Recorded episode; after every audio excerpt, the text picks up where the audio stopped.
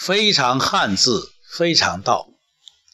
今天还有前两天是广东五十年一遇的低温，一个字冷，让人猝不及防。为什么会这么冷呢？几十年不遇，这说明什么问题呢？暂时没有答案，不过心中有困惑。冬天冷本来是自然的，但是五十年不遇是意味着什么？还是在提醒着我们？我们说不清楚。不过今天。我突然有一个念头，或者一个想法：冷为什么有一个令呢？冷字为什么有一个令字呢？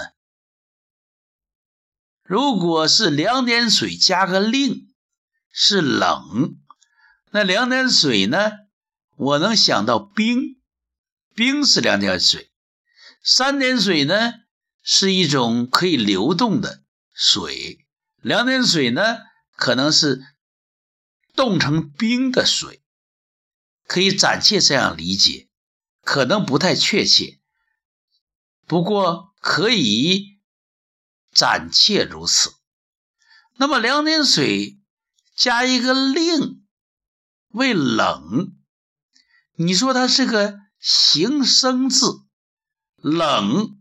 和令好像有点不搭界啊！你说它是个会意字，那么结成冰的东西对我们有啥命令呢？或者会让我们想到什么指令呢？冷的时候你会怎么样呢？冬天来了，冷血动物如蛇会冬眠。一冷，接到这个气温一个指令，它就去冬眠了。从这个角度，也许这个冷就是一个令的信号。那么，我们作为这种可以穿衣服保暖的人，那一冷，这个令是什么呢？是加衣服，还是注意保持自己的体温，不外出，还是什么呢？这几天天冷下来，好像没有人命令，每个人都在加衣服。哦，也许这就是。我们先祖造字造冷字加令的一个原因，什么是命令？就是让你都要顺从的节令。对，也许这正是令字的会意的真谛。也许。这几天，人们的反应，人们的统一的一种行动，对气温的变化，对气温骤骤然下降的反应，冷，就是一种特殊的命令，可以说。四季轮替，日出一日落，这都是自然规律。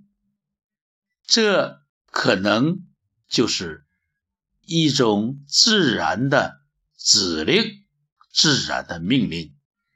所以有节令之说。